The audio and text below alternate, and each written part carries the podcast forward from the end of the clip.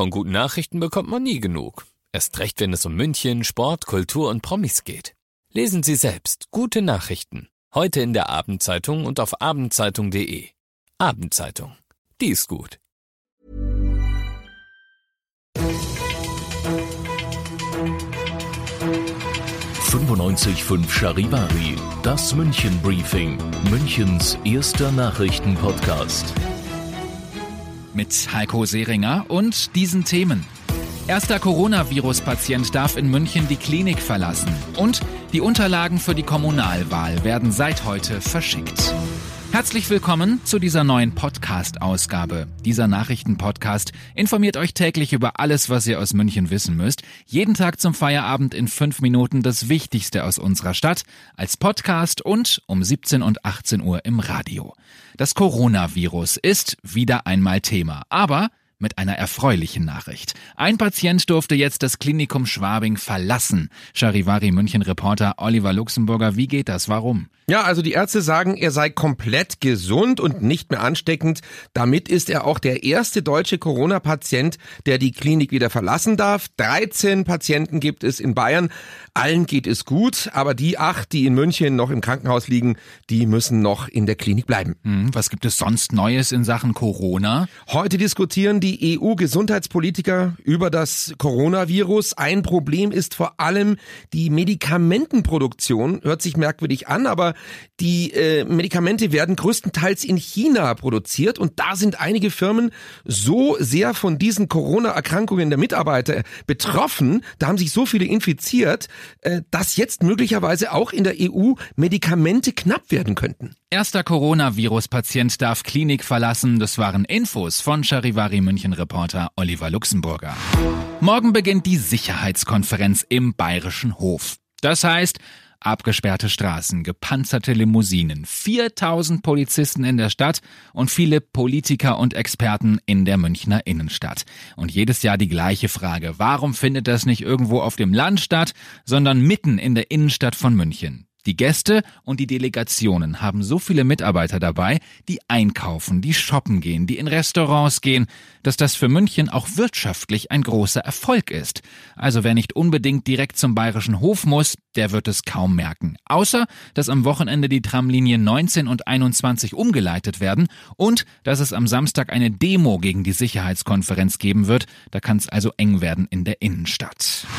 Was gab es sonst noch heute in München Stadt und Land? Monats- und Wochenkarten können wir beim MVV ab Juni in einer App kaufen. Bislang geht das ja nur für Tagesfahrkarten oder Tickets für eine Fahrt. Und der neue Stadtteil Freiham ist derzeit Europas größtes Neubaugebiet. Heute ist dort der Grundstein für den zweiten Bauabschnitt gelegt worden. 8000 Wohnungen sollen da einmal entstehen. Ihr seid mittendrin im München Briefing, Münchens erstem Nachrichtenpodcast und nach den München Infos der Blick auf die Themen aus Deutschland und der Welt. Wer wird neuer CDU-Chef und somit vermutlich Kanzlerkandidat der Union? Heute hat sich Annegret Kramp-Karrenbauer geäußert und sagt, keine Hektik. Charivari-Reporterin Tina Klimach. In der Debatte um einen möglichen Nachfolger von Kramp-Karrenbauer ist Merz bisher der einzige, der nach vorne geprescht ist. Gesundheitsminister Spahn hat zwar bekundet, dass er bereit ist, Verantwortung zu übernehmen, aber wie das aussehen soll, offen gelassen. Laschet will das der aktuellen Führungsspitze überlassen, sich aber an den Gesprächen beteiligen und Söder würde, wenn es geht, am liebsten in Bayern bleiben. Kramp-Karrenbauer selbst ist erstmal auf die Bremse getreten. Eine rasche Entscheidung in der Frage wird es erstmal nicht geben. Da haben haben mehrere mitzureden, zum Beispiel der Nachwuchs. Die junge Union wird ihre Mitglieder erst noch befragen, welchen Kandidaten sie unterstützen wollen.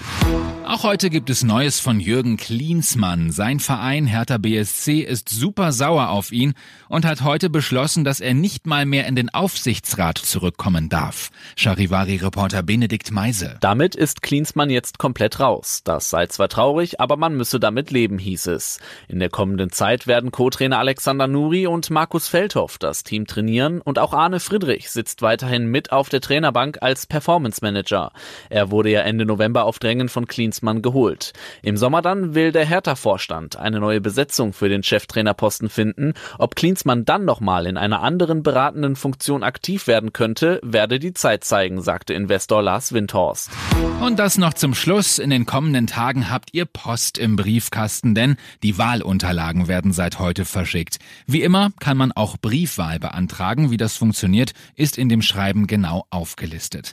Eine mögliche Entscheidungshilfe zum Wählen wollen wir euch bieten, denn wir werden den Spitzenkandidaten am 5. März, also zehn Tage vor der Wahl, die wichtigsten Fragen stellen zum Thema Verkehr oder Miete oder alles, was wichtig ist.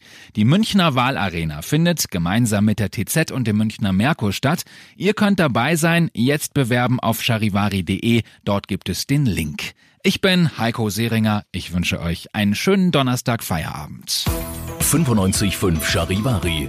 Wir sind München. Diesen Podcast jetzt abonnieren bei Spotify, iTunes, Alexa und charivari.de. Für das tägliche München-Update zum Feierabend. Ohne Stress, jeden Tag auf euer Handy.